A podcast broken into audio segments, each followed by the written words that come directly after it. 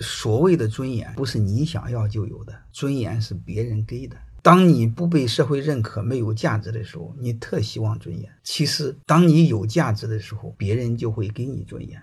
但那个时候，你发现你根本就不在乎尊严，因为你内心强大到不需要任何人承认。当你不强大的时候，你总希望别人承认。放心好了，没人承认你。这个社会就这么扯。这些心理我都是一路走过来的。那我怎么办呢？我就一个。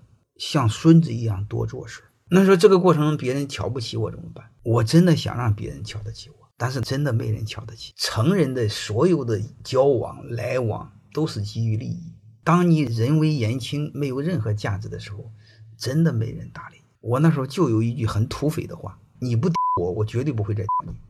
我们不要把生命、把青春浪费在毫无意义的事上。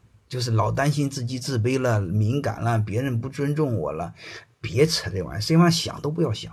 唯一的干什么，就是做事儿。欢迎各位同学的收听，可以联系助理加入马老师学习交流群：幺八九六三四五八四八零。